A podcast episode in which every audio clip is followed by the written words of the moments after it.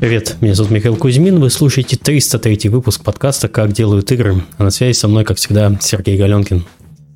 А, всем привет! У нас сегодня подкаст на вашу любимую тему. Мы поговорим про создание инди-команд. У нас э, хорошие гости, хотя не в полном составе, как ожидалось. Мы перейдем к ним сразу после рекламы. А, напоминаю, что если у вас возникло желание поддержать наш подкаст, это можно сделать с помощью системы Patreon или подписаться платно на наш э, канал на YouTube. А, и спасибо всем тем, кто делает это на постоянной основе. А также подкаст выходит при поддержке наших спонсоров, и наш генеральный спонсор – это компания Game Insight. Э, Game Insight – это лучшие хардкорные игры, Sim Tycoon и Hidden с суммарной аудиторией более 350 миллионов игроков. Также это крутейшая команда R&D, получающая доступ ко всем топовым технологиям и возможностям разработки. Создавая игры с нами, не выходя из дома, на сайте jobs.gameinsight.com. Если вдруг подходящей вакансии не нашлось или есть классные идеи, пиши на dreamjobsobaka.gameinsight.com. Или смотри, что у нас есть интересного э, на сайте facebook.com slash gogameinsight. Подкаст выходит при поддержке Завод Games. Завод Games – московская студия разработки игр. Сейчас компания, компания ищет продуктового аналитика. Подробности на сайте завод.games. Еще раз, завод.games. А также подкаст выходит при поддержке компании Swagmasha. Это минская студия разработчик мобильных игр в жанре интерактивных историй, и она ищет опытного геймдизайнера и UI-UX дизайнера на проект Love Sick Interactive Stories. Э, мы одни из лидеров жанра и входим в группу компании Mail.ru Group. У нас все условия, чтобы проявить себя уже на раскрученном проекте, а также на новых. Работать можно удаленно.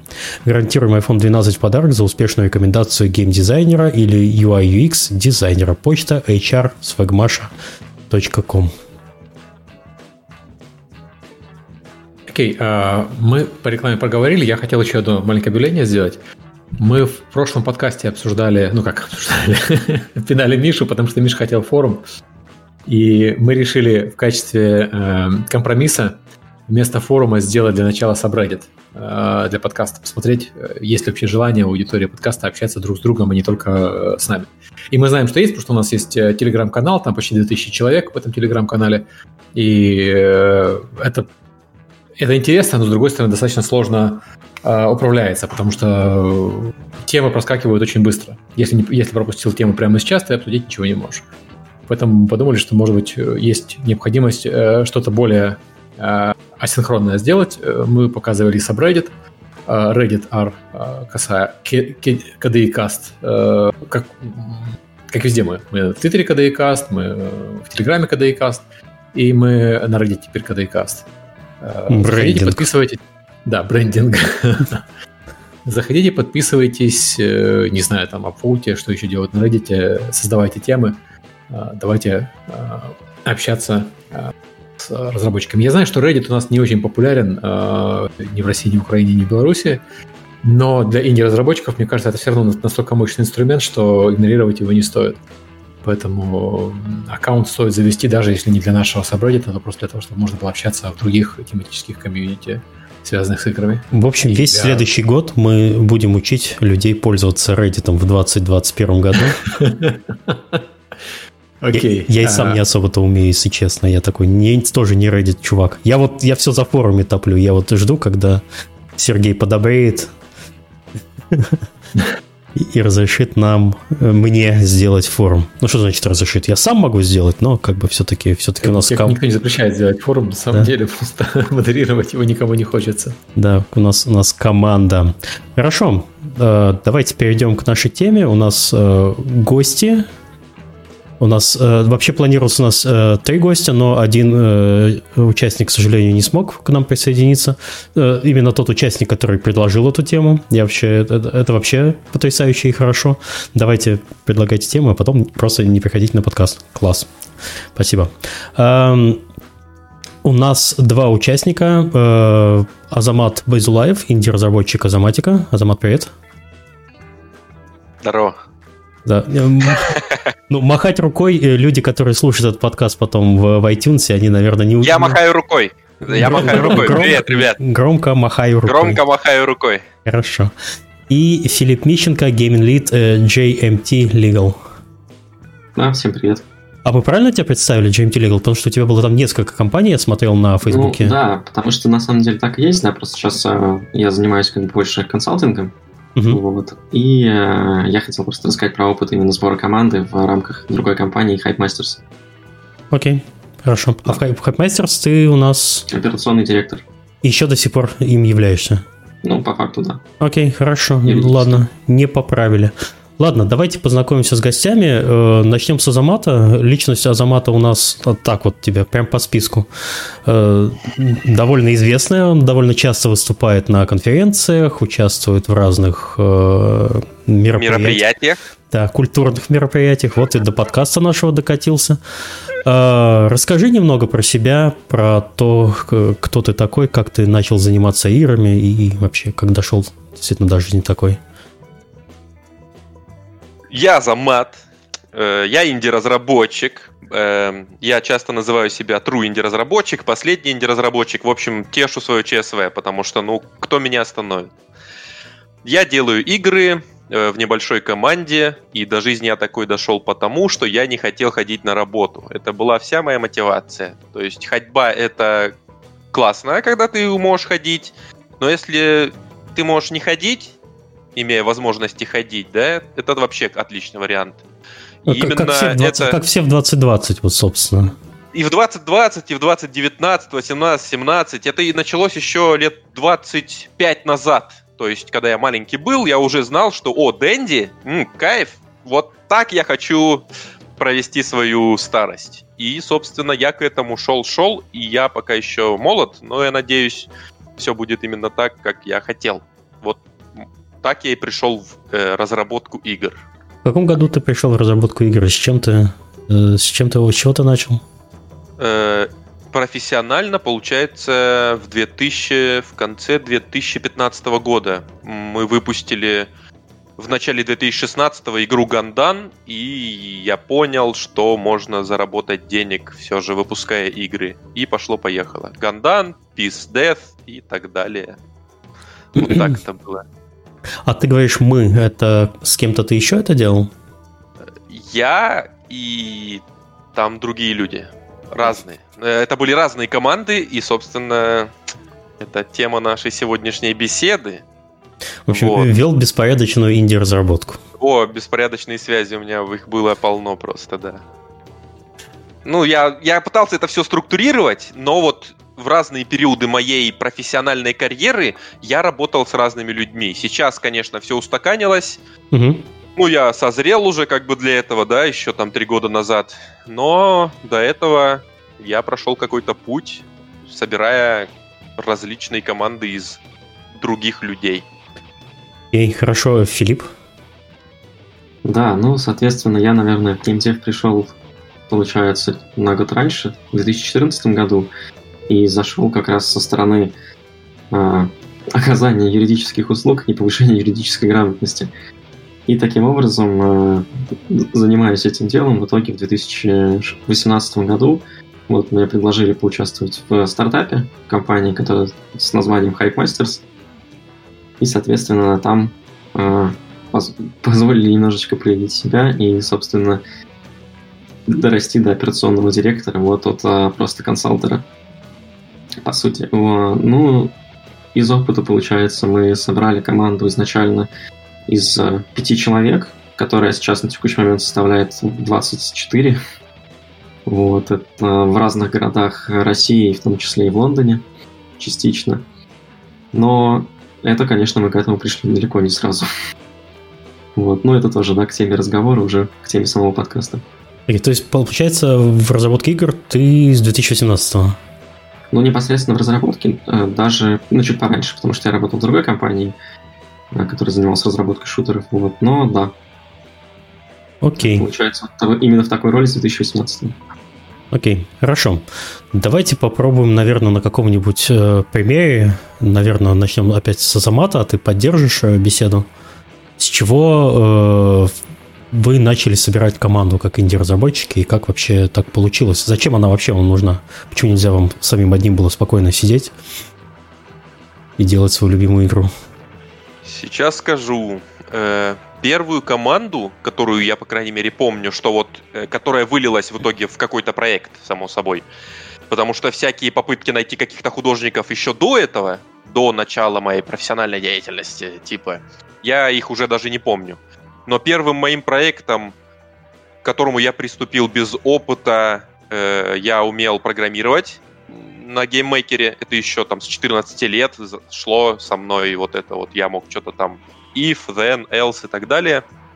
И кажется, в 2014 году, по-моему, в 2014, я начал делать свой первый большой проект, позаимствовав идеи из... Э, ну, не идеи, а как бы концепты. Ну да, идеи, наверное, небольшие. Из некоторых других игр. Э, игра называлась Defenderia, и я там был программистом и геймдизайнером. Рисовать я не умел, поэтому мне нужен был художник. И потом, само собой, композитор. Я никогда не искал на этот проект э, еще одного геймдизайнера, еще одного программиста те времена, когда вот именно я начинал, может быть, сейчас на форумах творится примерно то же самое, но люди постоянно э, перед тем, как начать делать какой-то проект, ищут огромную команду. Три моделлера, пять программистов, вот такого рода штуки. Я ограничился меньшим количеством людей. И бесплатно И сразу... Нет, нет, нет, нет. Я искал художника и сразу на платной основе. Я познакомился с человеком, правда, я уже не помню его имени, пиксельный художник, и я ему сразу начал платить за пиксельную рисовку. Причем концепт у меня игры был не сформировавшийся абсолютно. И вот он рисует, я ему плачу, я что-то добавляю, веду какой-то свой, э, ну, тему на форуме, что-то пытаюсь делать, и не особо что-то получается. В итоге с этим художником мы расстались, ну, потому что я понял, что мне надо все-таки подумать лучше над проектом. И когда я над ним подумал получше, э, типа упростил его, я опять нанял еще одного художника. Вот. Э, он уже рисовал не в пикселе, а в растре. Ну, в смысле, он рисовал во флеше, я так понимаю. И у меня, собственно, были именно картинки как арт. Вот. И из них я уже начал составлять игру.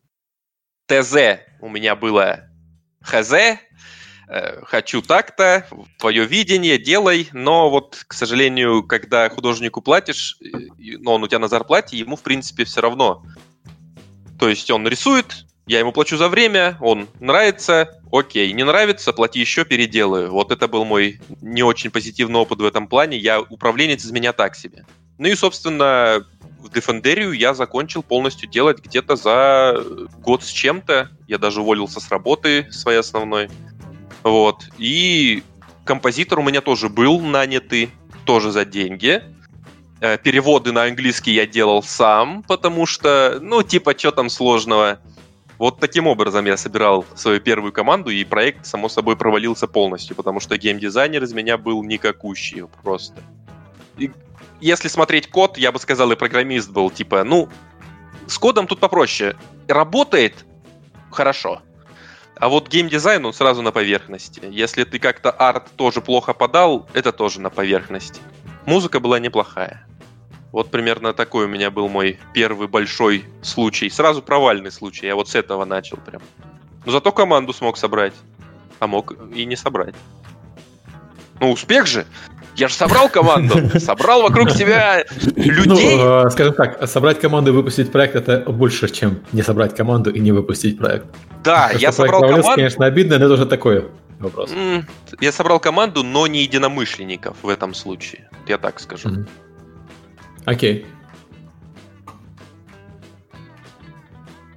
Еще от меня что-то ждете? Не, мы ждем от Филиппа похожую историю про их команду. Я так понимаю, что Филипп не собирал команду сам. На самом деле, ну... Участвовал в сборе. Участвовал. И здесь, на самом деле, что забавное, что у нас частично будет реально пересекаться старт, потому что мы изначально нацеливались на а, гиперкэжуал а, в надежде на быстрые деньги. Как же мы жестоко ошибались. Но а, на самом деле проблема была в том, что мы к подбору команды подошли ну, не совсем правильно, наверное, потому что единственный человек, который у нас э, занимался гиперкэжуалом в команде, это был геймдизайнер, у которого был выпущенный проект под названием Hall.io, а, ну, точнее не Hall, а это тор, Торнадо, который продали в этот... Э, как же их зовут? Французов. Вылетел из головы. Нет, нет, нет. А гиперказуальные издатели. Вуду. Вуду, да, продали, продали. И, соответственно, мы подумали, что очень классно будет нанять себе геймдизайнера, который уже сделал проект, который уже передали на издательство Voodoo, и вообще это будет здорово. При этом, что core команда у нас там, получается, технический директор а, занимался мидкором, причем таким по лицензиям. А, арт-директор у нас тоже занимался мидкорной такой, условно, стратегией. И э, нам показалось, что, в принципе, технических навыков будет достаточно для того, чтобы тянуть гиперказуальные проекты. Но, как оказалось, э, мы здесь были не совсем правы в своем подходе, потому что все-таки люди, которые делали мидкор, наверное, им все-таки будет интереснее делать что-то более сложное, чем клон очередного там торнадо или Hall.io и что-нибудь такое. И, соответственно, очень быстро пропал запал почти у всех. То есть после первого проекта, который мы зарелизили, а, ну, такой сделали там, launch, а, метрики, всех, все посмотрели на метрики и подумали, что хм, что-то здесь не то, но желания явно, что ни у кого разбираться не было. Мы попробовали запустить еще два проекта в этом же, ну, в этой же сфере, там, в гиперкэже. Почти получилось. Мы сделали неплохой баскетбол, у которого было 3 миллиона заказчиков. А, но, к сожалению, метрики тоже были очень фиговые, поэтому проект мы просто дропнули по большому счету, и это очень сильно деморализовало всех участников.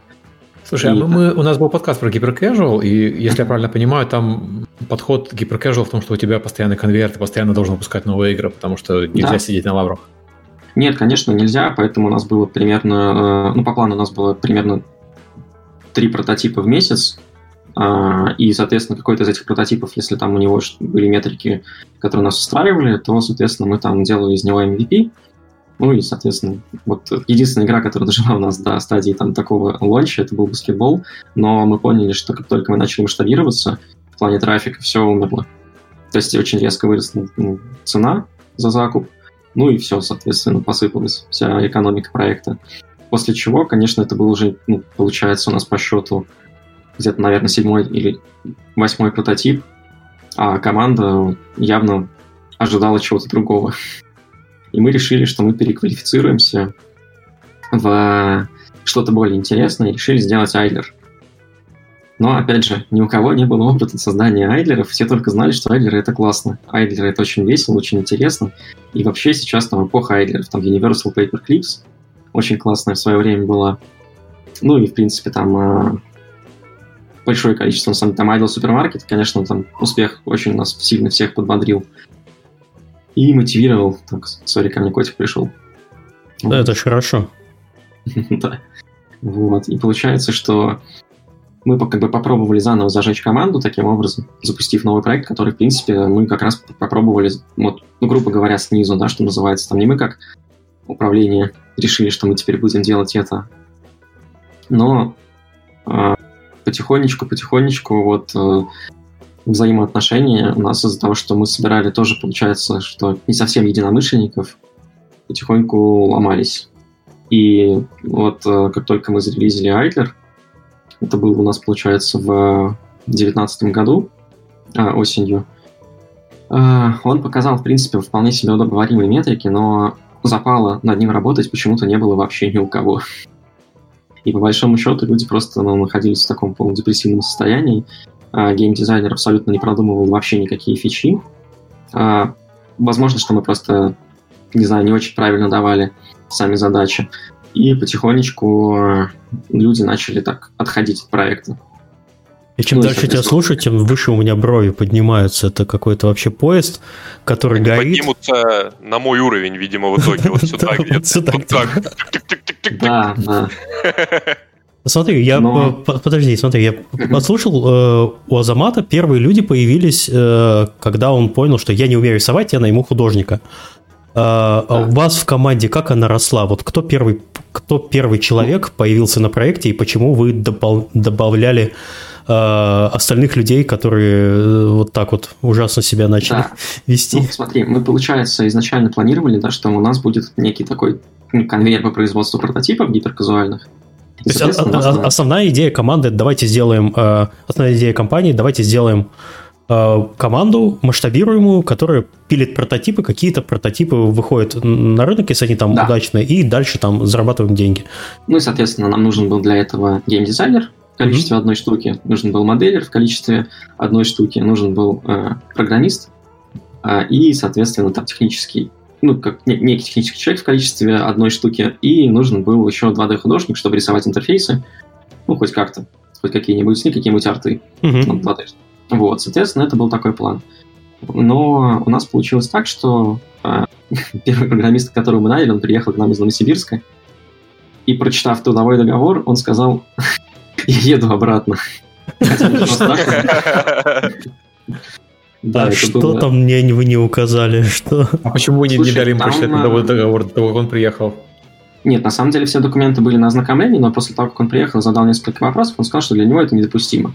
Хотя по факту из условий того, что там у нас снижалось, это ну, отчуждение прав за на интеллектуальную собственность и, собственно, уведомление о том, что если ты там собираешься это аутсорсить, то ты должен предупреждать нас, чтобы мы вообще представляли, да, там, что и как. Вот, и все. Он сказал, что он пишет музыку, и он не готов. Э, действительно интересно, потому что ну, отчуждение прав на собственность это вообще стандартный пункт для компании разработки. Если ты работаешь э, над каким-то да. проектом, то все права на этот проект не принадлежат работе. Ну, точнее, э, ты должен их действительно подписывать такую бумажку, чтобы их передавать, чтобы потом не было проблем. Да. И... и, соответственно, это обычная практика. Вот. А и здесь человек, ну, да. Сейчас что-то хочешь добавить? Да, даже у меня договор, текущий договор с художником, он именно на отчуждение. Между прочим, его составлял как раз Фил. Ну, то есть, это чисто чтобы, как тебе сказать, такой, такая форма договора была составлена, потому что у нас с художником хорошие отношения, но чтобы деньги поступали легально, надо было что-то выбрать. И, собственно, это отчуждение. Потому что какая разница? Ну, типа, куда он... Куда деть эти спрайты без игры? Они ничего не стоят. А так, игра сохранена в целости, чтобы не случилось. И перед законом мы все чисты.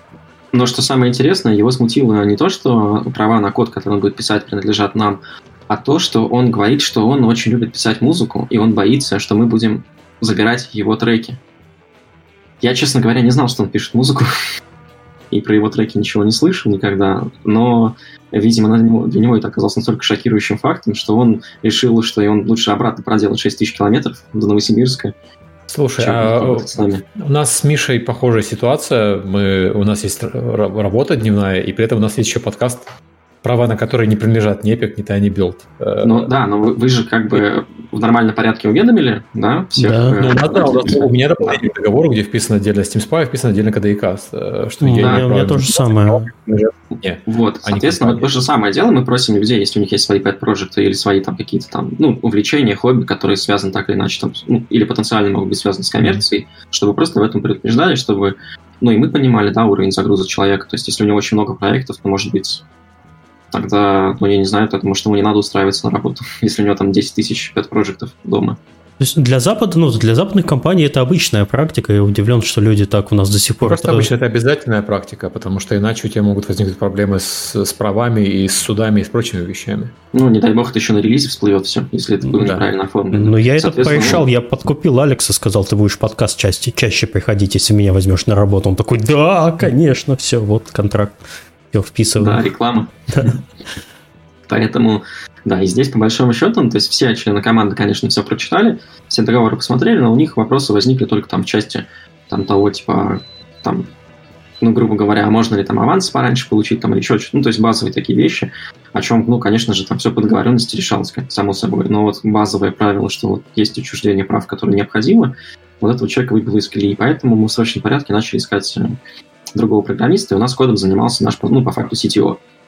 Угу. Но м- есть люди, которые, там, скажем так, больше, наверное, хотят э, работать руками, да, и есть люди, которые больше желают как-то управлять процессами. И мы на старте на это не обращаем внимания, думая, что мы как бы нанимаем людей, как, ну, грубо говоря, как ну, функции. То есть есть там человек с должностью технического директора, значит, ему, по идее, он там должен заниматься технической частью. Если есть там человек с должностью там 3D-художник, соответственно, там он должен делать модели там прочее, там вставлять их в движок, вот у нас, кстати, говоря, все на Unity было. Но здесь мы, наверное, совершили одну из основных ошибок, которая заложила фундамент вот этого раскола команды на старте, а, что мы вот как раз относились, э, ну, не, не осмотрели на то, что именно хочется делать людям. То, как они сами себя видят. И, соответственно, если человек там хотел управлять процессами, а у него в подчинении был он сам, э, ну, довольно сложно реализовать свой потенциал, довольно как бы быстро всплывает наружу недовольство определенное положением, да, там, и, скажем так, э, ну, качество работы, качество коммуникации внутри команды сильно падает. А потом, э, соответственно, когда мы нашли программиста, мы узнали, что у нас э, геймдизайнер в основном читает DTF, а не геймдизайнер. Мы, в принципе, в принципе, мы все, на самом деле, периодически почитываем DTF, но обычно все-таки это вне работы происходит. О, класс, DTF. Обожаю, да? да. А, да, я, кстати, не знаю, спорил ли он в комментах, но, наверное, столько, сколько времени он там проводил, наверное, спорил. И после того, как вот у нас вышла, вышел уже вот на стадию релиза э, наша игра про баскетбол, от нас отвалился геймдизайнер вполне органическим путем. Э, и мы начали искать нового. Мы решили, что у нас есть определенные проблемы с математическим балансом, в наших играх, да, там, то есть у нас там экономика там немножко странно работала, потому что тот первый парень был скорее такой, типа, накидал идей, а вы там делаете. Вот, я идеи там рассказал, и потом пошел читать форумы. А Знаешь, у нас вообще, у нас в тестовом задании обычно мы на любую абсолютно позицию в компании мы обычно просим э, включить свой профиль в Steam, в PlayStation Store, ну или во всех других профилях, чтобы mm-hmm. было понятно, какая активность у человека, насколько он на самом деле играет э, в игры. А, а потом вы видите, что во время работы у него там Counter-Strike матч. Да не, нет, нет, просто э, мы таким образом пытаемся понять, какой жанр вообще человека интересует. Вот, а вот я теперь думаю, может быть, включить еще профиль на DTF, чтобы посмотреть, как он это там себя, себя ведет. Чтобы посмотреть культуру общения, да? да это жестоко. Но на самом деле там а, Фишка была в том, когда мы нанимали этого парня, мы думали, что вот у него есть классный успешный проект, и по сути мы как бы хотели там условно собрать там звезд да, определенных там каких-то. И парень, который с там третьего прототипа сразу продал ну, свой проект Вуду, для нас показалось, что это в принципе окей и классная штука, что, наверное, он все-таки что-то знает. Ну, возможно, что так и есть, просто, может быть, э, ну, не повезло. Гиперказуалки — это такой жанр, что это, это хуже, чем казино стратегии, по большому счету, есть только одна. То есть ставить как можно больше и, может быть, что-то выстрелить. Угу. Ну, или удачно спланировать что-то. И, соответственно, мы поняли, что такой человек нам не подходит, и мы начали искать другого. И у этого парня все было неплохо с аналитикой, а у него было очень неплохо с математикой, он очень хорошо умел считать, но а с креативной частью было очень все сложно. То есть, по факту, все идеи, все решения накидывал э, непосредственно там SEO компании, который должен был по-хорошему заниматься другими делами, чем непосредственно там, управлять продуктом. Ну, слушай, на самом деле для небольшой ком- команды, для небольшого, ну, как э, небольшого, я так думаю, гиперказуального проекта, неплохо, если SEO э, визионерствует и кидает идеи. Э, Все-таки да, он, же, он же, там... вроде бы он же про продукт оунер по сути, если он ну, э, руководитель по факту, компании. там э, доли были распределены, ну, то есть участие было распределено таким образом, да, что SEO больше у нас занимался маркетингом, аналитикой, и, ну, непосредственно там UA, да, закупом трафика. Вот, это была его сфера ответственности. То есть именно поэтому отчасти был выбран э, гиперкэжуал. Потому что мы думали, что если у нас есть навыки закупа, классные, да, особенно там в жанре гиперкэжа, то значит, наверное, мы сможем раскачать продукт, если ком- продуктовая команда сможет э, добиться каких-то там определенных метрик продуктовых типа любой продукт вообще. Что не сделали, у нас вот есть отличный маркетолог, давай трафла зальет и все пойдет. Э, да. Вообще очень... Брови у меня все так же примерно на том же уровне находятся. Я вижу, что они выше да, очков. Все, да, все, все, не, все не, опуск... но не опускаются. Э, но э, это... Слушай, мне кажется, подожди, такой вопрос. У тебя а бот отвалился. Бот отвалился. Бот отвалился, да. Опять чертов бот отвалился. Сейчас мы его опять... Крейг пропал. Крейг, вернись. Крейг, пожалуйста. Now recording. Во, спасибо. Спасибо. Следите, пожалуйста, потому что у меня нет вот этого звука, когда он отваливается. Периодически без звука отваливается, к сожалению. Да? Окей. Хорошо. Я со э, звуком отвалился, я просто перебивать не хотел. Не-не, хорошо, говори, говори, там, не знаю, там, включай, э, выкидывай красный флаг. Что-то отвратительно вот Крейг в последнее время себя ведет, ладно, будем что-то с этим делать. Эм, так, Азамат, да, есть чего, чего, чего добавить по поводу происходящего? Мне кажется, что вообще здесь у вас э, такая проблема. Мне кажется, вы решили собрать команду вокруг отсутствующего лидера идеи. Получается, что вас никто да не понимал. отсутствующего лидера, Миш. Ну, да. в смысле, просто потому, как Фил говорит, там типа Да-да-да. непонятно. э, как тебе сказать, он начал историю где-то э, с 20% истории команды, а первые 20 непонятно, они с покрытым раком. Типа, был там кто, с чего реально все прям вот началось. Ну, то есть, должен же был быть реально вот чувак, который, а давайте, я вас поведу. Но вот такого, по-моему, как бы не было, непонятно. Но Ну, это вообще- гиперказуалка, эти фри-игры, это я вообще в них... Ну, типа, я бы не стал вступать. Я даже, видишь, показываю для тех, кто видит, говорю ртом для тех, кто слышит. Я бы не стал туда идти, конечно, а я и не пошел. Ну, теперь как бы мы тоже понимаем, что туда идти надо только если у тебя есть очень много денег и очень много человек, которые готовы просто ежедневно клепать прототипы. Ну, то есть, вот в принципе сейчас я могу себе представить, как э, ну, какая-нибудь там, не знаю, Lion Studios, условно говоря, там делает свои игры, и могу понять, да, там, или Playgendary, как они работали в этом жанре, но когда у тебя небольшой стартап с тремя, ну, условно говоря, там, тремя продуктовыми людьми, это практически гиблое дело. Но да, по факту у нас э, была большая проблема с тем, кто овнит продукт, кто следит за целостностью того, что должно получиться. То есть это должен а, изначально, как мы предполагали, должен был быть э, продюсер слэш CTO. А, Потом мы поняли, что, наверное, лучше это передать геймдизайнеру, как человеку, который все-таки занимается придумыванием концепций фичей. Но вот второй геймдизайнер, он был явно не про это. То есть это вот есть, знаете, там э, э, вот на HeadHunter поиск там требуется геймдизайнер, математик. Вот. И вот, вот этот чувак чисто подходил ровно под это. Он прямо вот очень хорошо бы вписался в нашу команду, скажем, вот на другой стадии развития проекта. Но, к сожалению, тогда это вот было совершенно не тем, что нам требовалось.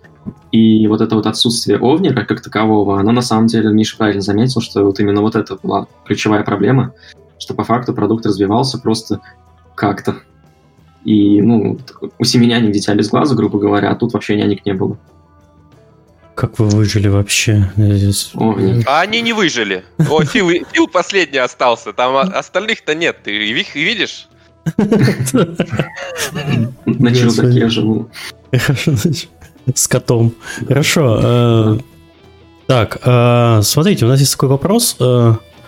Максимально допустимый размер команды для первого проекта. Вот как вы себе это иде- в идеале видите? Три Один, человека. ч- один человек. Один человек. Я не знаю. Но, Ну, ну, не, наверное, три. Смотря что, вот как я, я услышал этот вопрос, и я сразу представил для первого проекта и дополнил его, который дойдет до релиза. Мгм. Потому что для первого проекта, который вообще в шкафчик, это я один, ты сам. Ты такой, о, мой первый проект, раз-раз. А Мгм. который ты хочешь выпустить, это трое. И типа геймдизайнер, программист, ну, обычно совмещают. Это не только мой опыт, художник и звукач, э, композитор. Ну, вместе, не вместе. То есть вот это максимум. Больше просто нет нужды. Ну, потому что для первого проекта э, я не думаю, что э, нужен отдельный аниматор, если ты делаешь костную анимацию. Это я сразу про это подумал. Если ты делаешь костную анимацию, скорее всего, ты и есть тот самый зачинщик проекта, который и художник, и аниматор сразу. То есть у тебя есть какое-то видение, и ты такой, ща найду программиста, геймдизайнера, а я буду и рисовать, и анимировать, у нас будет какой-нибудь красивый там квест или платформер с моими классными анимациями. Но если ты именно геймдизайнер-программист, вряд ли ты будешь искать художника и отдельно аниматора. Ну, ты же хочешь хорошей анимации, а анимации это все-таки немножко, ну, отдельная такая штука. И там у художника кучу времени сожрет на рисование, а если он еще анимации будет делать, это уже получается раз, два, три, четыре. Ну, то есть э, программист, геймдизайнер, художник, аниматор, композитор, звукач. То есть, типа, э, я все-таки тут надо об экономии времени тоже думать. Я бы сказал три. Кто меньше? Ну, на самом деле, здесь, наверное, очень сильно зависит от э, того, первый ли это проект вообще, который вот люди решили собраться делать, или это первый проект в рамках нового начинания, да, там, то есть как в рамках новой студии или в рамках там чего-то еще, потому что здесь зависит реально сильно от того, что это будет за проект. Если люди собрались делать, э, ну, я не знаю, там, а, проект про боевых, дина- про боевых динозавров, то, наверное, все-таки лучше это делать на мощности большой компании, да, там, то есть ну, нужно понимать, что у тебя очень высокий должен быть production value, который просто невозможно сделать малыми силами. Но если это реально такой true indie, если у вас есть цель сделать, ну, вот именно есть какая-то новая идея, есть какой-то новый взгляд на то, что можно там что-то реализовать, то, в принципе, вам действительно не нужно больше, чем программист, э, там, художник, 3D-шник. Даже не факт, что анимат это всегда нужен, потому что можно и без анимации, в принципе, сделать классную игру. Ну, ты слишком усложняешь. Ты так сразу, типа, развил, что вот, если у тебя есть... Ты, если ты инди, у тебя есть какая-то там супер идея, на самом деле нет. Это э, попытка поиска супер идей для Индии, она очень часто хоронит этого инди. Потому что в итоге ты, и говорю из своего опыта, и я думаю, я не один такой, ты делаешь игру час в день, и у тебя э, поиск идеи э, переходит в игру в какую-нибудь. То есть ты играешь час в день, типа работаешь, типа, или на самом деле что-то делаешь, и 6-7 часов в день ты играешь. Потому mm-hmm. что ты идею ищешь. Но когда ты играешь, ты идею не ищешь. Когда ты играешь, ты играешь. И, соответственно, чтобы что-то делать, тебе не нужно пытаться найти ту самую идею, которая выстрелит. Тут то же ну. самое, что с гиперказуалками, просто э, период, ну, частота выпуска прототипов и вообще игр, она реже. Ну, то есть да. не каждый там четверг у тебя прототип готов, а ты месяц, два можешь искать себе какую-то идею, прототип, и потом уже над ней работаешь.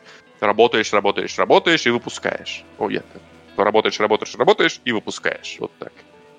Ну, есть... я тут вообще на самом деле сторонник того, что, в принципе, количество переходит в качество. И что делать сразу лучший проект в мире, ну, там, MMORPG мечты, э, это, конечно, ну, абсурдная затея. Ты что, вот из 2000-х, недавно... что ли, Фил? Что за MMORPG мечты? Это в 2000-х вот так. Нет, нет, нет. Свой Lineage! Lineage свой! Нет, это не ММО, типа, там. Это же не ММО. Нет, подожди. А, вот недавно как раз а, в телеграм-чате а, КДИ возникла статья одного человека, который делает, насколько я, если не ошибаюсь, они же реально делают ММО, где а, парень рассказывал о своем опыте сбора команды без денег, без зарплат, ну, вообще без всего абсолютно, и да, как да. бы вот, это прям очень много было на эту тему а, большое обсуждение, и там вся суть была в том, что а, человек даже после релиза предлагал от проекта не долю, а просто зарплату выплатить за затраченное время.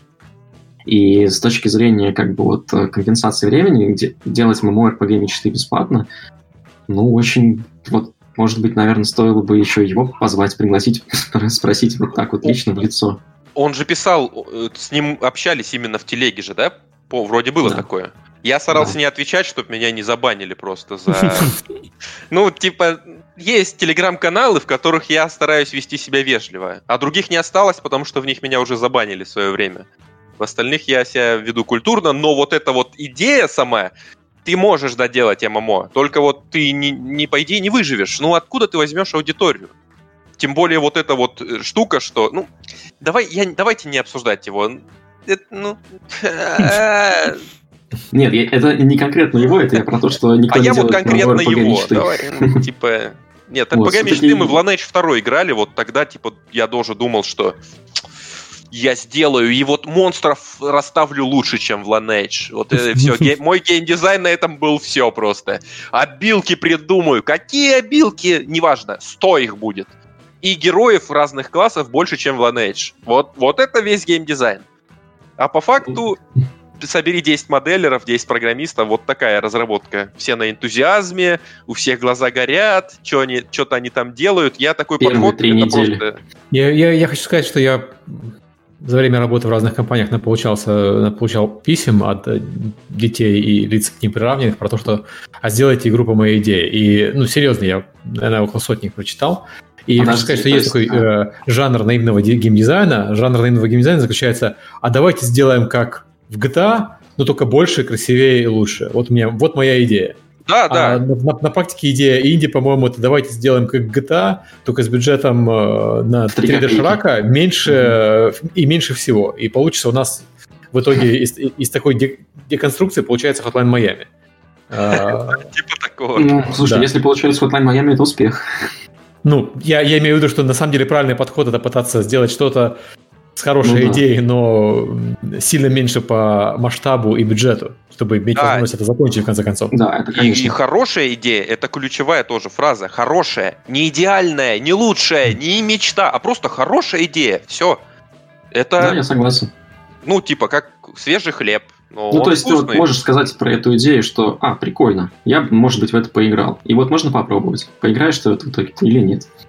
То есть здесь надо, короче, отталкиваться реально от того, что, что это будет за проект. Но, в принципе, ну, больше трех человек, наверное, для первого продукта, мне кажется, это будет сложно. Потому что, как минимум, у тебя появится фактор коммуникации, который все-таки втроем решается гораздо быстрее. Да, втроем гораздо быстрее. Вдвоем еще быстрее, в четвером уже так. Ну, типа, да. можно сказать, четвертый может быть аутсорс. Ну, в принципе, у меня композиторы mm они на аутсорсе, то есть они не принимают непосредственного участия в создании сердца проекта. То есть там всего два человека, потому что тет-а-тет всегда проще решить вопрос.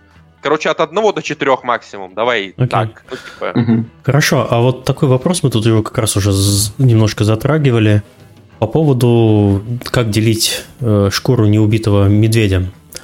Сразу а, проценты обозначать. Да, вот э, что вы посоветуете людям, которые создают первую свою команду, именно инди, как э, мотивировать людей, что по деньгам и как э, это все документировать? Эм, а ты скажи, кто, кто, из, кто из нас? Кто первый кто подхватит, кто первый подхватит? Я, Давай, это, я бросаю в зал. Такой. Че? Что? Бросаю... подхватывает? А, Окей, Азамат, давай ты начинай. Давай, Все, замучили уже.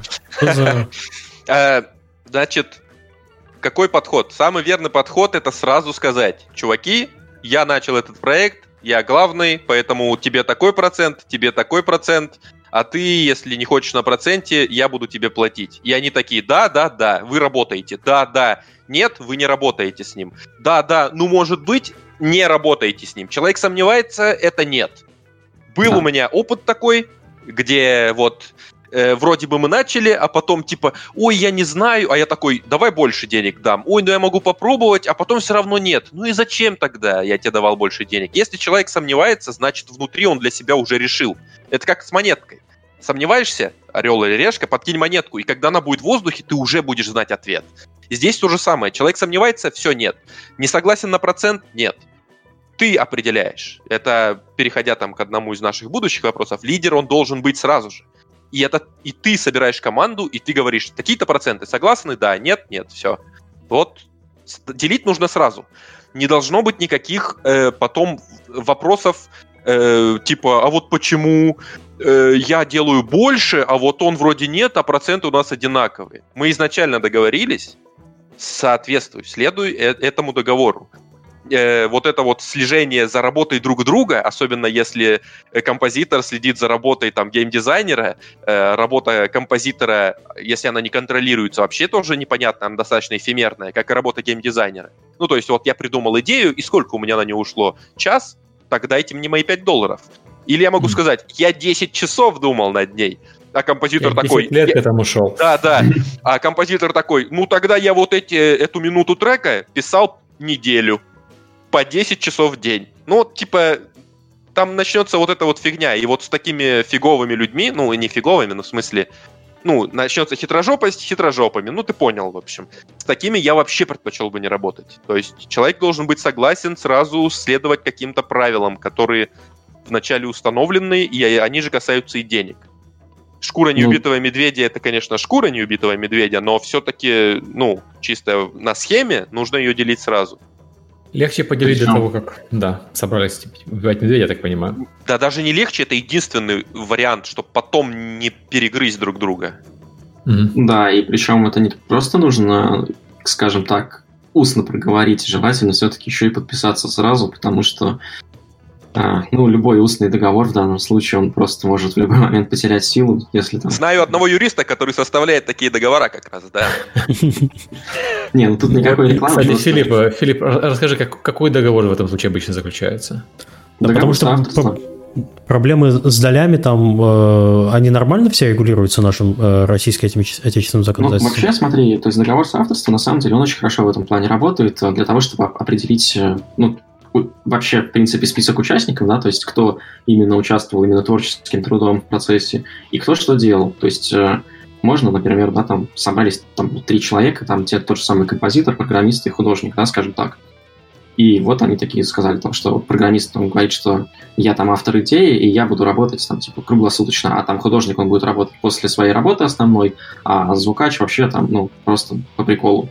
И вот у меня там будет 60%, а вот у художника будет 30%, а у звукача 10%. Все окей, согласились, и все так и написали, что звукач там работает так-то, художник столько-то, ну и, соответственно, программист больше всех.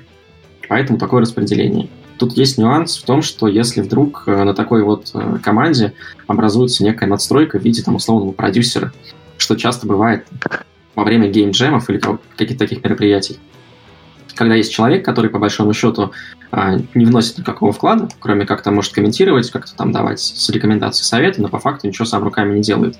Вот ему, конечно, его в такой договор включить нельзя будет. Но, по сути, в принципе, соавторство — это очень даже достаточная штука для того, чтобы вначале все определить. Слушай, Но... а если у тебя в процессе соавторства присоединится кто-то еще к команде? Вот команда делала, делала, ну, через полгода поняла, что нужен еще один художник. Подписывается дополнительное соглашение к этому договору. Это mm-hmm. ничего такого. Ну, то есть главное, чтобы все были э, согласны. То есть единственная сложность в соавторстве в том, что, по большому счету, как бы э, если в самом договоре не, не указано, кто именно имеет право распоряжаться финальным продуктом единолично, mm-hmm то вам всегда нужно будет консенсус какой-то между командой. То есть каждый раз вы должны будете решать там вместе, собираться, подписываться, что там мы релизимся в Стиме. И вот каждый человек должен это написать, что мы релизимся в Стиме там с аккаунта, ну, Азамата, например. Mm-hmm. Вот. Азамат, а, Азамат при этом может, быть, не, не, может не быть вообще в договоре, это другая совершенно компания. Но да, да, то есть мы, в принципе, даем согласие релизиться там, через издателя там, Азамата. Да. Но okay. И, и один человек, например, он может сказать, а я не хочу. Вот, и вот это... это Азамат конечно, сам здесь... говорит, не хочу, говорит, через Азамата издавать. Да, не, не хочу я вашу игру релизить. Не нравится она мне. Ее Я понял, то есть ты, ты рекомендуешь все-таки, чтобы кто-то один, вот как Азамат говорит, лидер проекта, э, имел право распоряжаться проектом, но при этом распределение денег, оно на это не влияет. То есть, условно да, говоря, я считаю, команда... что должен быть. Угу. Должен быть человек, который принимает ну, такие административные, скажем так, решения, даже если это тоже участник команды творческий, mm. такой же, как и все остальные. Но иначе просто это может э, не сдвинуться с мертвой точки никогда. Вот, вот но... он говорит, лидер команды Азамат, и у него еще есть три человека. И да. Азамат решает, где реализовать игру, но все равно, где бы он, как бы он ни решил, он все равно должен поделиться деньгами со, с остальными тремя человеками. Да, и в этой ситуации один из трех человек композитор 10% не сможет заблокировать выход игры в стиме, потому что не, не, не хочется им. Может, вы у самого Азамата спросите? Ну, типа... Ну, Азамат... Я сказал условный Азамат, а не настоящий. А. Тебе условный срок уже, все. В России я бы не шутил про условный Азамат. Ну, всякое бывает. Хорошо. А, но да, по факту получается. А я не в России. О, началось. Эх, это шейминг. Хорошо. Ну да, то есть, в принципе, да. В любой команде я тоже считаю, что должен быть человек, который может просто сказать э, вот так и, и все. И вы или соглашаетесь с этим, или, или мы меняем всю концепцию вообще работы. Там совместно. какая штука из моего опыта, э, это я подсмотрел, собственно, тот вопросик, который я сам же и написал, но мы к нему перешли неожиданно, негаданно насчет окончательных решений. Э, как было устроено у меня, ну, когда я уже, ну, типа, мозги у меня с извилинами, типа, стали, всякое такое. Э, мы проценты распределяли так, что мне доставалось больше. Э, не только потому, что я программирую и геймдизайню, но я плачу за все, что нужно композитору. Если, ну, еще какие переводы, это тоже с меня ну, типа, как у Человека-паука, есть сила, есть ответственность. Mm. Вот. И я еще и за это тоже получаю больше процент. И если человек это понимает, почему я получаю процент, и у него нет вопросов, мы с ним дружим. Ну, в смысле, я, не, я сейчас это говорю не как, типа, директор такой крутой, там, новый русский, типа, мы с ним дружим. А в смысле, все, с ним можно строить отношения. Потому что он понимает на самом-то деле, в чем заключается вот суть лидера. Потому что я не, не босс, я лидер. Э, это комплимент самому себе, но тем не менее. То есть я вместе с командой, я никогда не пытаюсь э, понизить процент, э, заплатить меньше. Я всегда плачу столько, сколько, ну, как мы договорились, или даже больше. Такое было не раз, на самом-то деле, уже. Вот. И так как я трачу э, свои деньги, и проект может не окупиться, то я себе, соответственно, тоже процент добавляю, еще и за это. То есть у меня нет пунктов, что я программист, это 40%, я геймдизайнер, это 20%. Ну, еще у меня есть риски, это еще там плюс 10 или 15, ну, условно. Такого нет, mm-hmm. у меня нет никаких подсчетов. Но чисто по факту я должен понимать, что я получу больше потому что у меня риски есть, и если проект провалится, э, я не буду требовать у людей, типа, знаете, вот у нас переводы там стоили столько-то, а давайте-ка вы тоже это вложитесь. Это неправильно, потому что, потому что это неправильно, я не знаю другого объяснения. Я взял ну, на себя ответственность, я собрал команду. Что? Если только вы об этом заранее не договорились, что вы равномерно вкладываете пропорционально долям. Ну, конечно, так тоже можно. Это какой-то ООО получается и всякое такое, но здесь, видишь, лично я не верю вот в эту штуку, где э, давайте у нас в команде будет демократия, и все, со, типа, все мы, все эти решения мы будем принимать вместе. Это не работает нифига. Все равно я должен кто-то быть, на которого там, может, палки потом полетят. Палки же летят, да, или что там летит? Камни? Как там в пословице? Не, наверное. Миш, ты не помнишь? Там вот, вот в это. То есть никакой демократии быть вообще не может. Э, Искандеры летят. Наверное, да, да, да. Никакой демократии и типа э, какой, какие-то обсуждения могут быть. Это я говорю с точки зрения небольшой инди-команды. Я не про эти там нормальные компании, где там у них есть свои переговорки, что-то обсуждают. Я не про это. Какие-то обсуждения есть, какие-то идеи принимаешь, не принимаешь, но если есть две одинаковые идеи, по сути, но, ну, то есть, э, где-то там вы киркой добываете минералы, а где-то лопатой, и вроде оба ок, э, э, э, ну, последнее решение за одним человеком. Он скажет, я хочу лопатой.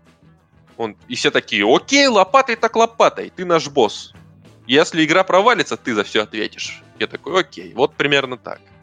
Лидер... на самом деле, это структура, которая работает в большинстве обычных компаний, не только Индии. У тебя есть обсуждение, у тебя есть э, возможность э, людям высказать свою точку зрения, представить аргументы, но в конце концов э, руководитель подразделения, руководитель компании выбирает, что именно компания делает или подразделение делает, потому что ему за это нести ответственность.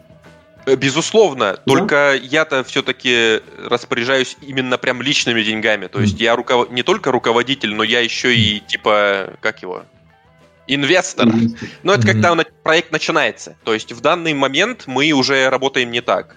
То есть мой процент стал ниже, деньги мы все же уже на, на траты делим, потому что у на, и у нас, и у меня, и у художника есть деньги, и, соответственно, мы вкладываемся вот стоп, ну, по столько денег, сколько у нас процент. То есть тут уже немного другая форма сотрудничества у нас началась. Но когда начинается проект и ни у кого ничего нет, а у меня есть, например, деньги, которые я готов потратить, рискнуть, в этом случае я вот беру на себя и силу, и ответственность.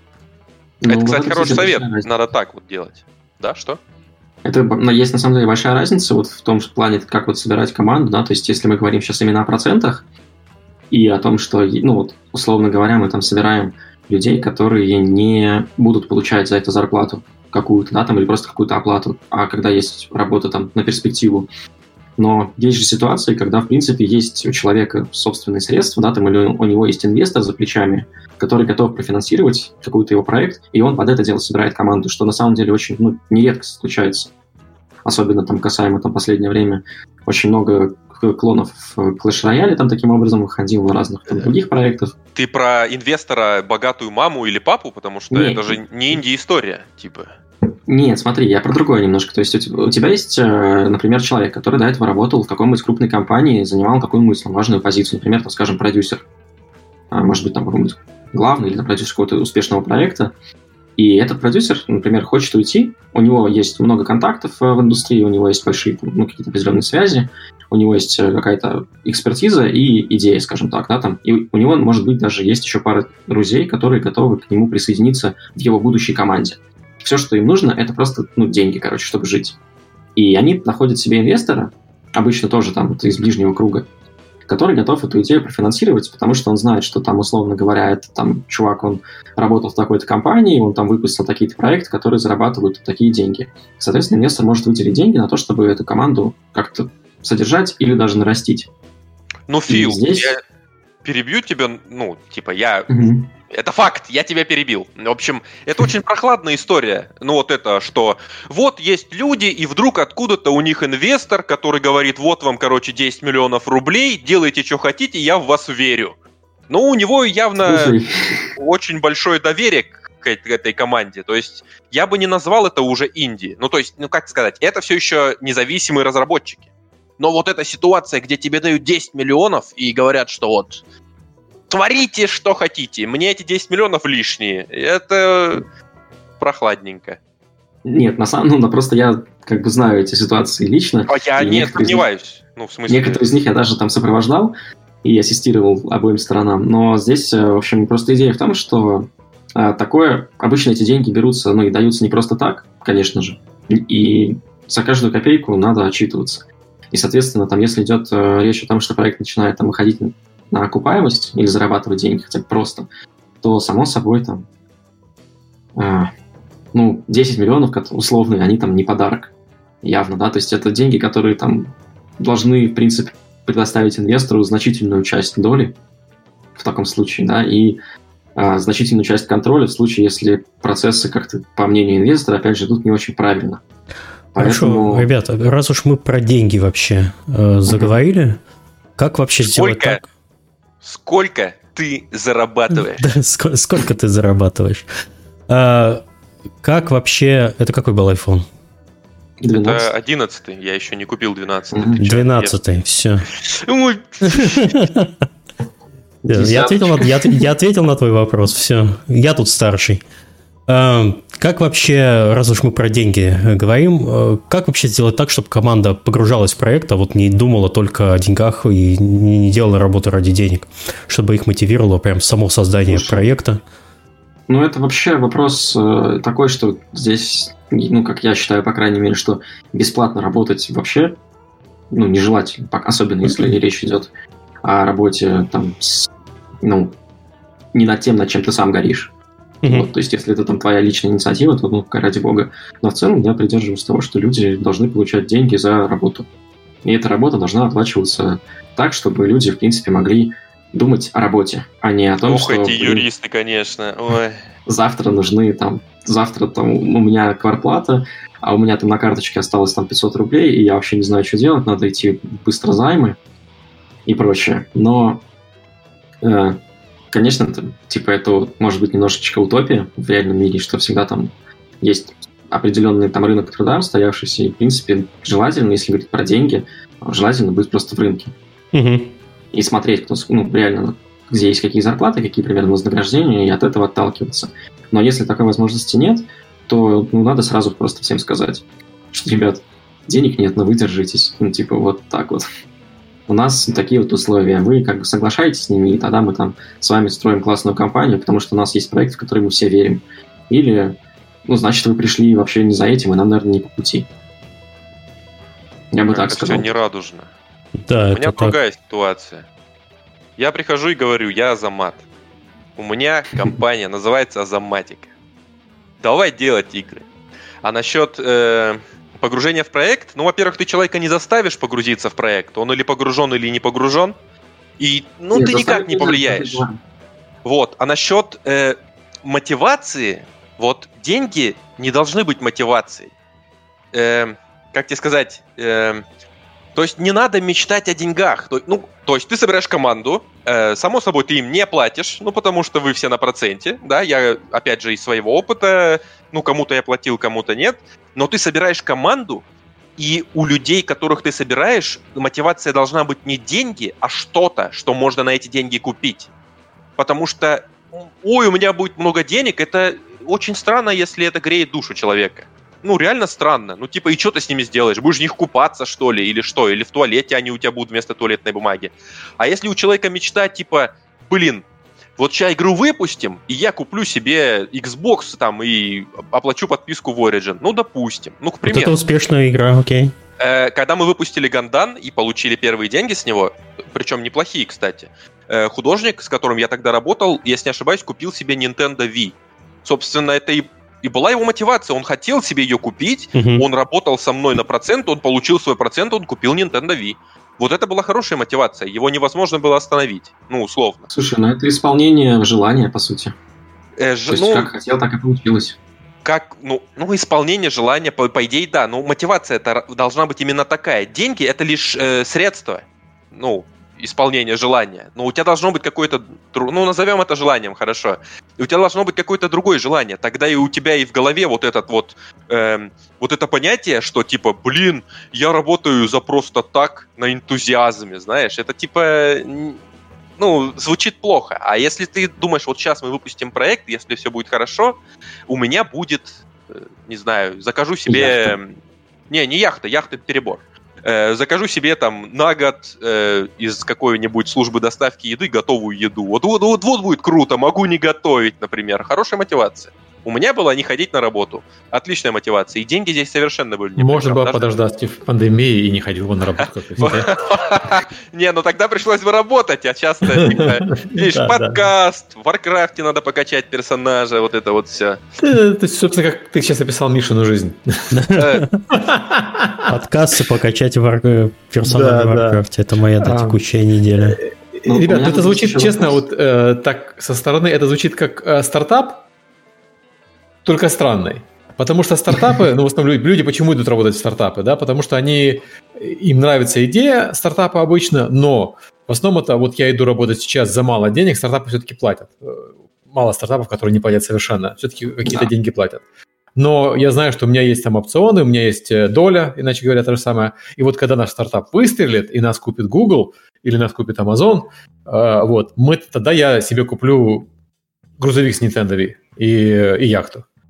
А, ну да, это просто, я вот здесь делил эти мотивации, то есть есть как бы поверхностная мотивация, да, то есть мне кажется, что вот, э, вот эта вот вся история с, а, особенно со стартапами Силиконовой долины, которые, каждый из которых меняет жизнь и мир к лучшему, э, то есть прям вот мы выпускаем там экологически чистую упаковку для освежителей воздуха, и тем самым мы меняем мир к лучшему и, на, и надеемся продать. То есть я, я, честно говоря, в такие мотивации вообще нифига не верю. Мне кажется, что это просто очень заезженный маркетинговый трюк, и не более того. То есть э, в реальности, мне кажется, команда как раз э, исключительно питает чувство к опционам и потенциальному выкупу. Не, ну, у, тебя есть, что... у тебя есть разные люди в команде. У тебя есть, э, условно говоря, продукт оунер в команде, который всерьез mm-hmm. верит в то, что он меняет мир к лучшему.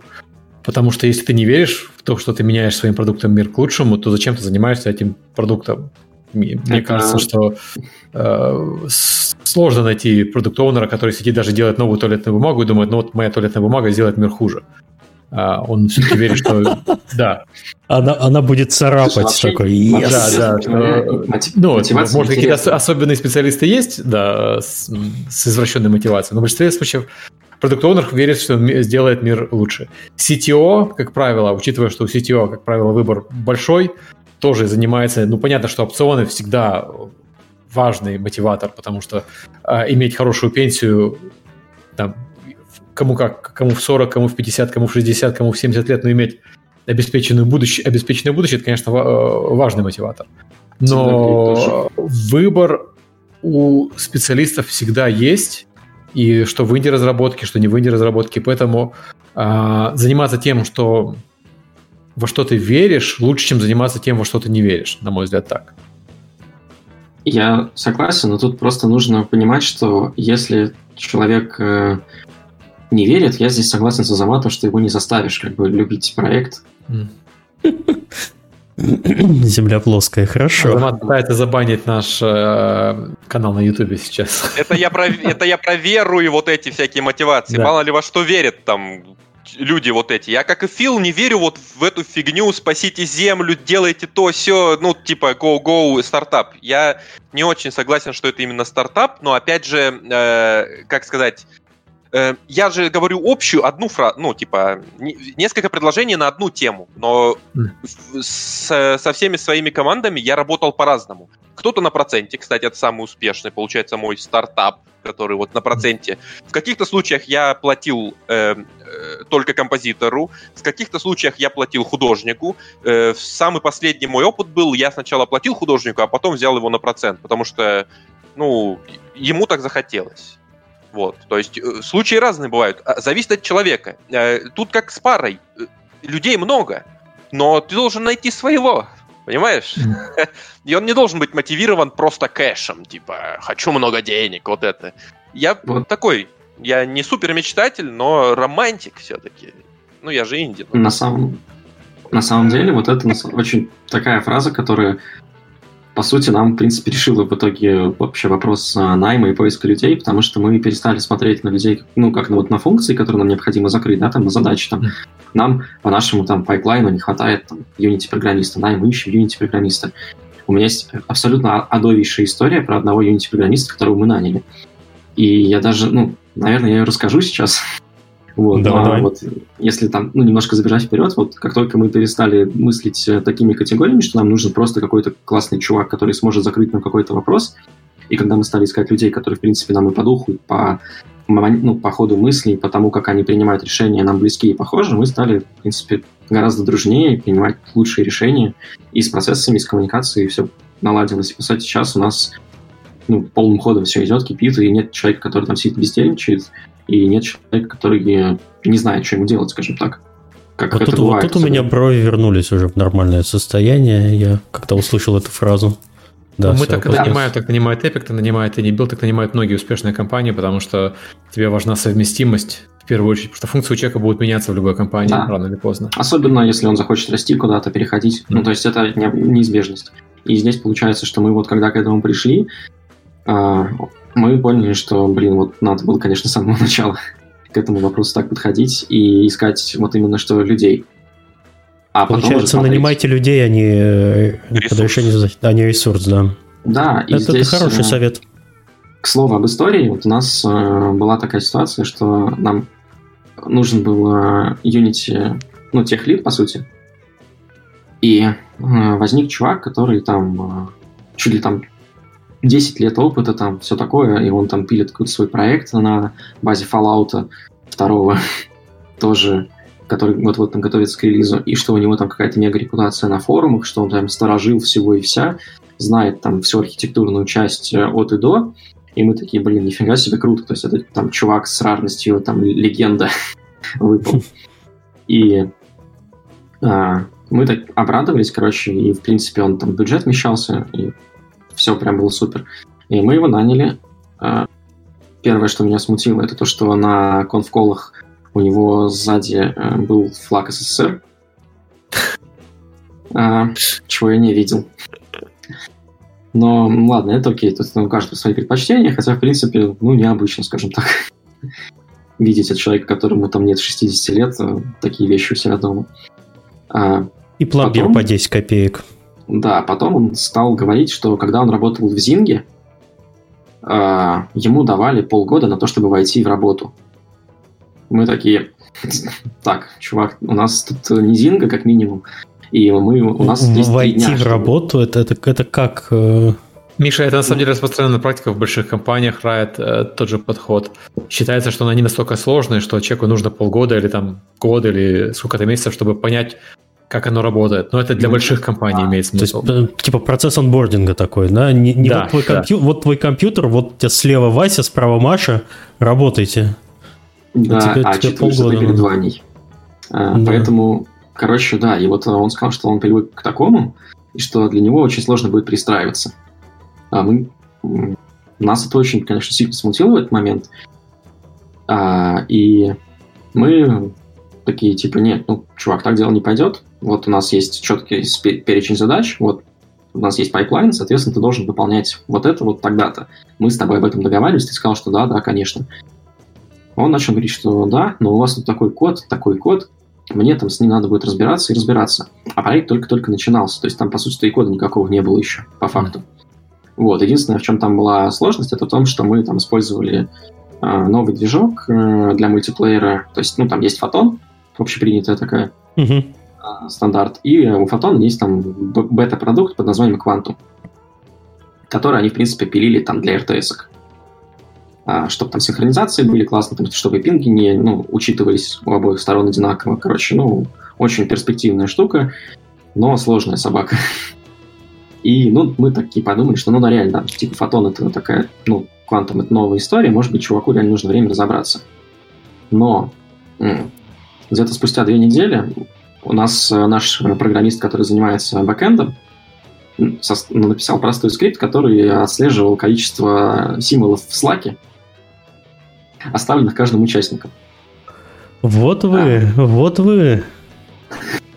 И мы, короче, узнали, что за две с половиной недели, почти за три недели, количество символов в слаке у этого парня составляло 75 тысяч, а количество символов э, закомиченного там в гитхабе было типа там 35. А мы задали ему вопрос, типа, ну, слушай... Программист в Slack, значит, он. Да. Мы, мы, нам кажется, что ты занимаешься, ну, немножко не тем. Вот. И что, типа, почему ты ну, не занимаешься работой, почему ты не занимаешься кодом? Он говорит, ну как же так? Я ведь здесь больше всех работаю. Я тут всех учу, как надо правильно все делать. Трачу на это все свое рабочее время.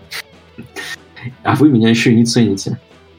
Ну, мы, конечно, выпали немножко в осадок и сказали, слушай, ну вот у тебя есть там типа неделя, давай исправляйся, пожалуйста, потому что нам как бы мы все-таки ждем, что ты сможешь что-то сделать. Ну, за эту неделю ничего не изменилось, просто чувак ушел в полный отказ и, в принципе, почти, ну, практически стал нас игнорить. После чего мы сказали, что нас это не устраивает, ну, типа, давай просто по-хорошему с тобой расстанемся. А, и все. Вот. На что чувак начал мне написывать угрозы в Телеграме.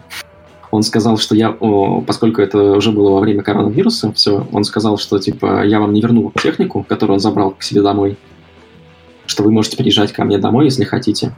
А, я и, типа, если вы мне не выплатите выходное пособие, то я буду типа вас встречать с топором.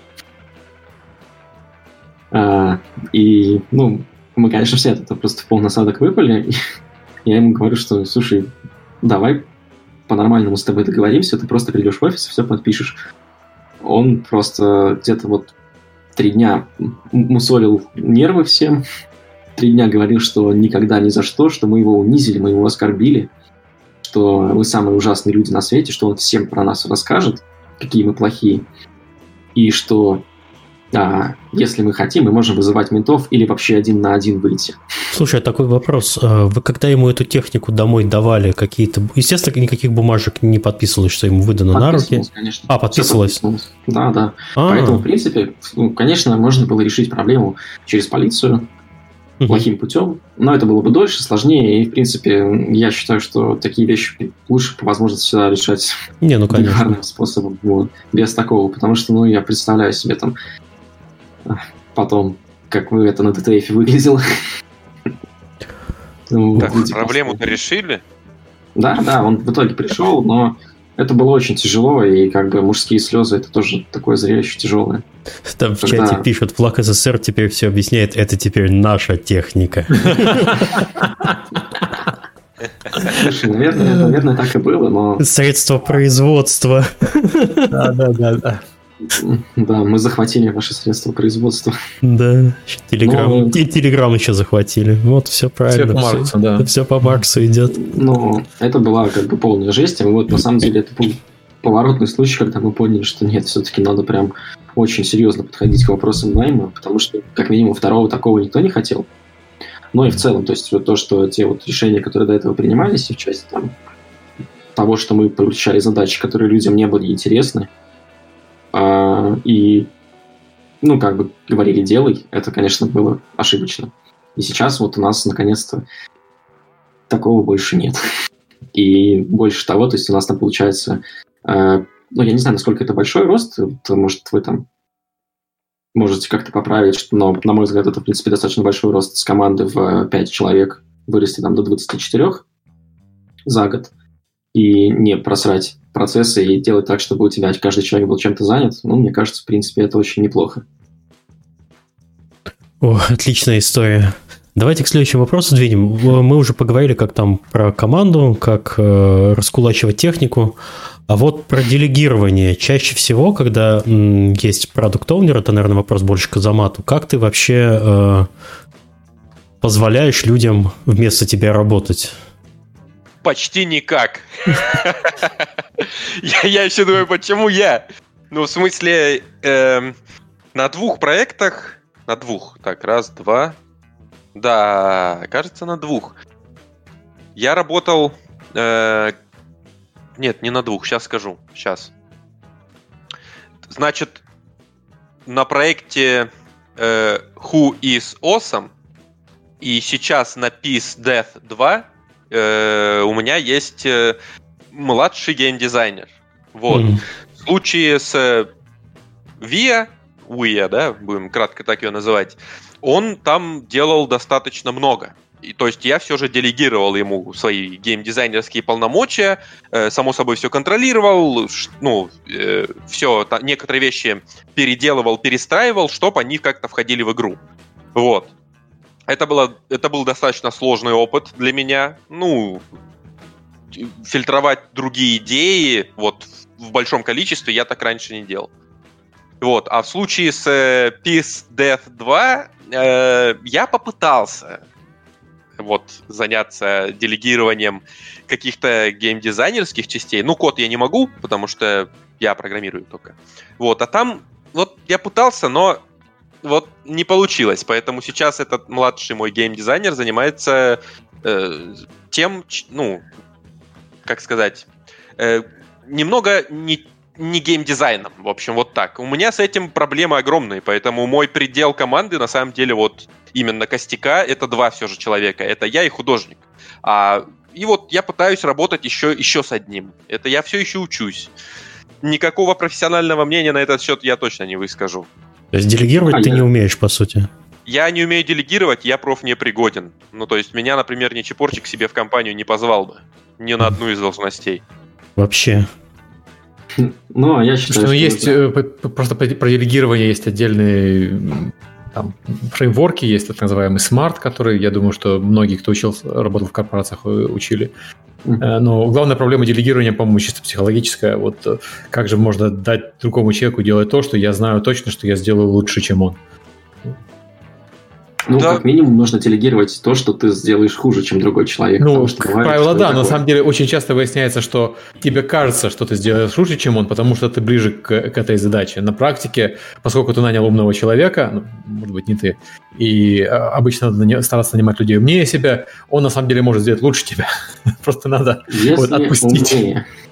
Да. Здесь нужно да. тоже быть уверенным, что человек все-таки по-настоящему умнее тебя. Да. Ну, по крайней мере, в этих задачах. Угу. Ну, вообще, в идеале, ну, как мне кажется, что нужно, чтобы э, просто, ну, по-хорошему, как минимум, каждый человек бы занимался своим делом, и вот, э, условно говоря, там, если есть некий там продукт оунер с которым все согласны, ну, или, по крайней мере, которого все слушаются, потому что он так сказал, что его должны все слушаться, то, значит, нужно как-то подстраиваться под мнение этого человека, и то есть, чтобы вот только за ним была возможность и заниматься и делегированием, и финальным решением. То есть, чтобы, если у тебя это, этим процессом занимается там продюсер, или там, ну, ты как глава проекта, там, э, и у тебя там художник говорит, что, слушай, что ты код у тебя говно. Типа, вот я когда-то умел там скриптовать на питоне, давай-ка я попробую сам лучше сделать. Вот, ну, вот это, мне кажется, вообще недопустимая штука. Хотя, вообще бывает. Но на самом деле чаще это все-таки происходит, когда вот у тебя, ну, тебе нужно делегировать смежные с тобой задачи. То есть программист программисту, да, там художник художнику. И тут, э, ну, тут, тут да, сложно. Потому что как раз вот это вот э, «я сделаю лучше», оно может все испортить по факту. Окей. Делегировать мы так, в общем, сегодня и не научимся. Хорошо. Нет, ну я могу рассказать, как у нас на самом деле к этому в итоге пришло, потому что вот да. изначально, когда у нас а, а был CTO, а, который э, занимался там делегированием себя кода, он, ну, по факту, да, он, он был как бы в роли такого продюсера, который следил за всем остальным. То есть он распределял задачи, он видел там, что если, окей, там со стороны там монетизации там я я это знаю, но там пусть это сделает там другой человек, да, там пусть это сделает геймдизайнер, а со стороны там, программирования, конечно же, я напишу код лучше, но мне неохота, я поэтому передам это программисту. Вот, по тому, чтобы вставить 3D-модельки в редактор Unity, там тоже не проблема, я покажу, как это делать художнику, и пусть он это делает сам. Вот, в этом плане, мне кажется, что там с делегированием как раз, в принципе, все было окей. Но как только команда начала расти, да, то есть у нас там появилась необходимость там, того, что, ну, когда продукты начали тоже расти, соответственно, и людей стало сильно больше, то э, у нас возникали моменты, когда просто человек настолько погружался в свои задачи, и ему уже банально не было, некому их было делегировать, и мы тогда понимали, что нужно, в принципе, нанимать еще одного, которому это можно уже поручить. Но по факту, мне кажется, что вот особенно касаемо там стартапов и инди-команд, нужно по максимуму использовать тот ресурс, что имеется, и использовать вот э, найм с целью облегчить кому-то жизнь в последнюю очередь. Потому что иначе так можно просто быстро все деньги сжечь. Как-то так. Окей. Так, а что у нас еще тут остается? Расширение команды э, между проектами. Тут написано, почему расширяться нужно только между проектами. Мы обсуждали расширение уже в процессе проекта. Давайте э, обсудим, почему надо расширяться между, если это правда. Э, Фил, давай. Я, если я правильно понимаю вопрос, то речь идет о том, что если у тебя есть, например, 6 человек, то не надо из них делать 10, да, а нужно делать другой проект, на который нанять еще 4. Ну, Владислав писал этот план, и Владислава, а, к сожалению, да. нет в подкасте. Да. Угу. Что вот я ну, также, в принципе, может... это очень сильно касается как бы того, что это за проект. То есть, если это оперируемая игра, ну, возможно, туда надо нанимать дополнительных людей и расширять ее таким образом. Если это, ну, paid и, в принципе, там с началом и с концом, ну, вообще не вижу смысла там нанимать кого-то дополнительно. Можно просто тоже взять команду и перевести ее на другой проект, а эту игру наслаждаться длинным хвостом продаж, и все. Но по факту здесь, э,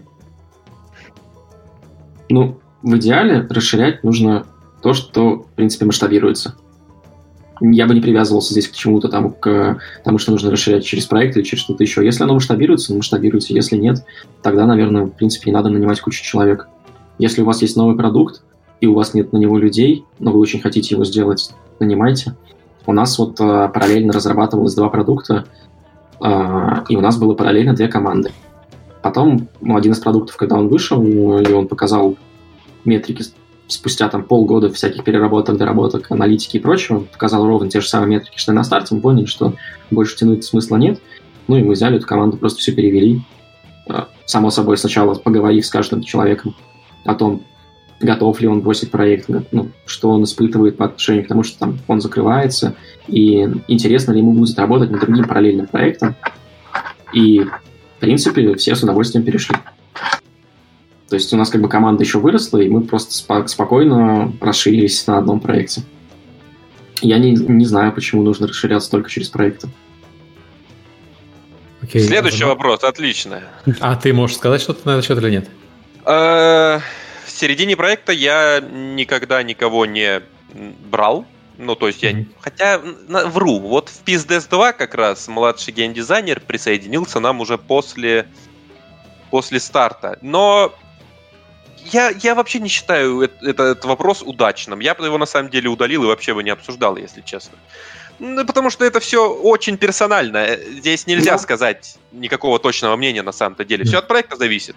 Вдруг вы решили, что вам нужна в игру сетевая игра. Ну, всякое может быть, тренды туда-сюда. А у вас сетевого программиста нет. Что вы будете делать? Надо взять сетевого программиста, если мы про бизнес.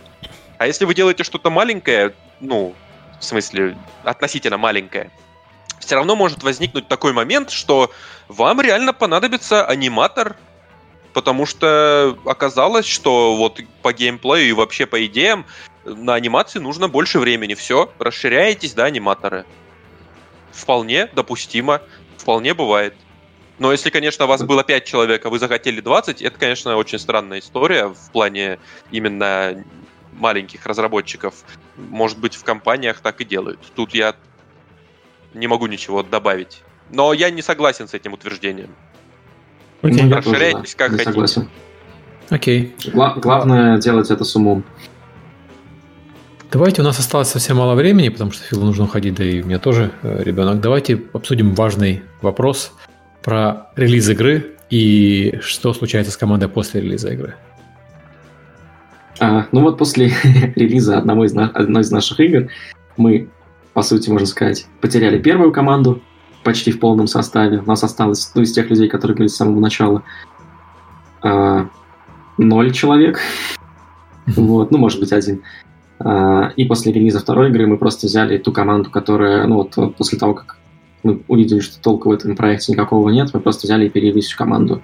Но вообще, если релиз успешный, само собой, команда на подъеме. То есть у нас там вот в других компаниях, где я работал, у нас были, были успешные релизы, которые прям вообще взрывались, и все было классно. И все были на диком подъеме, но когда проект проваливается, здесь, конечно, тяжелее сильно. И я не знаю, ну то есть это может быть это показатель того, как у тебя команда, в принципе, насколько она сплочена и насколько она реально была объединена не просто там, типа, мыслью сделать какой-то классный проект, а то, что они вот как люди все были вместе заодно и думали в одном направлении. Вот если этого нет, то, скорее всего, команда просто рассыпется.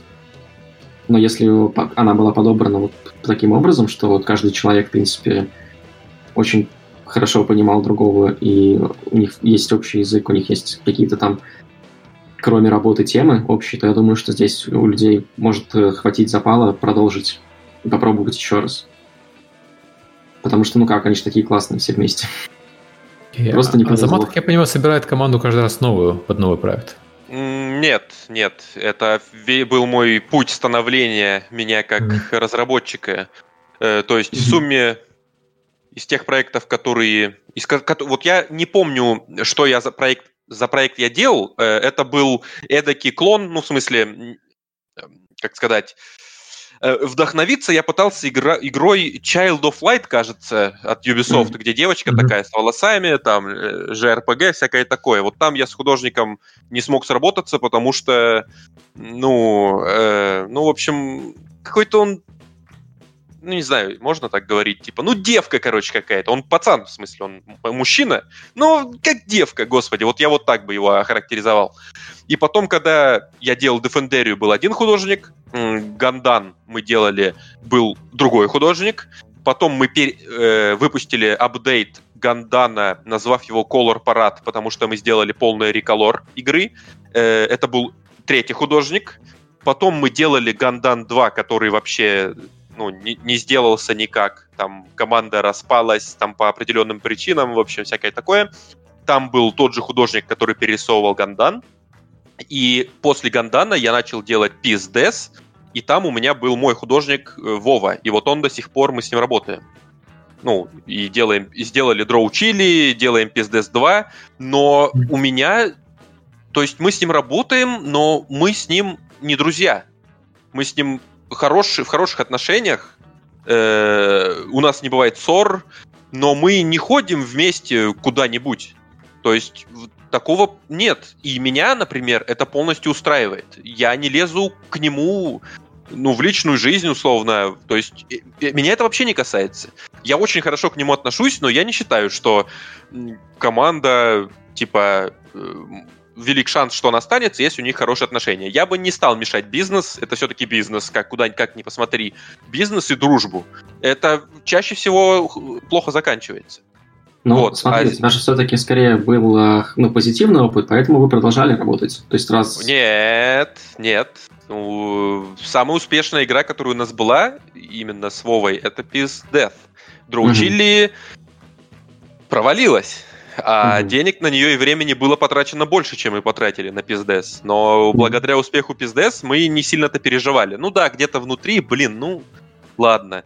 Урок извлек, делаем как-то иначе. Вот, угу. но там не было мысли друг друга обвинять, например, в чем-то. Ну, типа, бывает, что, всякое бывает. А так, вот в случае с Гандан, э, когда я подумал, что надо развивать дальше игру, а художник был занят учебой, он когда он поступил тогда в институт, а я вообще любитель работать, видимо, со школьниками и с теми, кто поступает в институт, практика показывает. Вот, а мне хотелось дальше развивать проект. И, соответственно, я ему сказал, что вот так-то, так-то, если ты не можешь дальше работать, то мне нужно на твое место кого-то взять. И, соответственно, если на твоем месте кто-то будет, то процент я тебе не могу давать, но за следующие два месяца все заработанное я, ну, твой процент за следующие два месяца я тебе перечислю. Согласен? Согласен. Все, я так и сделал, и с художником мы уже работали с другим над этим проектом. Как-то так. Распалась команда, распалась. Не распалась, не распалась. Конечно, с точки зрения э, программиста и геймдизайнера в одном лице меня, э, мне очень повезло, что я нашел своего художника. То есть э, не только я, я знаю еще другие примеры, где программист, геймдизайнер находит своего художника, ну, своего, в смысле, я имею в виду, и продолжает с ним работу в течение лет, годов, как сказать, веков. Ну, в общем, продолжает работать. Все, если получилось, тандем, отлично. Не нужно гнаться за разными художниками, за разными графическими стилями, потому что, как я уже говорил, в этом плане, когда это не компания и там бездушная машина, очень сложно найти своего человека. Я сейчас не только про жен там и всякое такое, само собой, но и про художников это очень сложно. То есть специально ты его не найдешь, но если ты нашел, держись за него. Трудно найти, легко потерять, невозможно забыть. Да, что-то в этом роде. Но, но это, я серьезно. Это мудрость на этот, на этот подкаст. подкаст да. Да, на этот выпуск. Цита- цитата выпуска. Окей. Okay, uh, мы прошли все вопросы от сбора команды до юридических, до деления денег и до релиза проекта. Uh, если есть что добавить, давайте добавим. Если нет, то давайте прощаться. А, Мне есть что добавить. Давай. Давай. Э, я просто хочу передать привет нашей конференции по GameMaker, потому что ребята, они... Ну, ВКонтакте у нас есть э, GameMaker, кузница кадров Unreal Engine, так называется наша группа. Ну, потому что там некоторые наши гейммейкеровцы переходят в Unreal Engine, и вот я хочу передать им привет, потому что их советы мне помогали, вот, и я не, не могу их забыть, тем более я в эфире КДИ, так что вот так. А Спасибо. как группа называется? Ну, это конференция. Это не группа, это конференция наша. Вот а, окей, вас, э, чат, чатик там у вас. Да, для GameMaker истов. Mm, то есть попасть туда нельзя. Mm. Оттуда можно попасть в Unreal Engine. Были Только, такие да? случаи, да, но вот, но вот именно туда попасть сложно. Только если ты GameMaker Studio мен. Хорошо. Филипп? Э, я тогда тоже, пользуясь случаем, передам привет. Поле чудес, окей. Когда подарки начнете заносить? Да, а, ну, передам привет нашему чатику юридических вопросов в геймдеве, всем участникам. Ну Хороший и на самом чатик. деле, как, да, отличный. И, и хочу еще добавить, что, в принципе, если вы реально хотите попробовать э, собрать команду, подумайте, а надо ли оно вам, и хотите ли вы довести вот этот проект, под который вы собираете команду, до релиза. Вот как напоследок. Фило философским, философским да. вопросом повисли Он в воздухе. Фра- фразу выпуска на себя забрал. Теперь и это будет фраза выпуска. Блин. Черт, давай тогда ответочку. Не-не, я... Нет, я... Я, я согласен. Я мы тогда, мы тогда не закончим сегодня, я так понимаю. Да, да, все нормально. Хорошо, спасибо гостям, что подхватили знамя, пришли, рассказали про свой опыт в организации своих компаний. А традиционно приглашаю в дальнейшие выпуски, если есть что рассказать, мы всегда э, рады видеть людей не только один раз, а на регулярной основе. Так что да, такой Азамат такой, да. Я если про... у вас будет выпуск про M&A, я могу рассказать очень интересную нашу структуру про что, простите? Не... Ну, M&A и всякие подобные вещи касаемо там разного рода а, схем с IP holder ами, с а, структурой организационной все такое. Ну, то есть это уже для студий, наверное, покрупнее, которые заботятся о cash flow, будет mm-hmm. поинтереснее. Окей, хорошо. Ладно, э, напоминаю, что следующий выпуск у нас будет э, опять через неделю. Тему пока я не знаю, мы, я, я этим обычно занимаюсь по понедельникам. Больше вроде как объявлений у нас нет. Э, ну, кроме того, что приходите обсудить, собственно, этот выпуск подкаста на Reddit, KDE Cast. Mm. Да-да, Reddit. Не в Telegram, все, Telegram давайте хоронить. Нет, все. нет.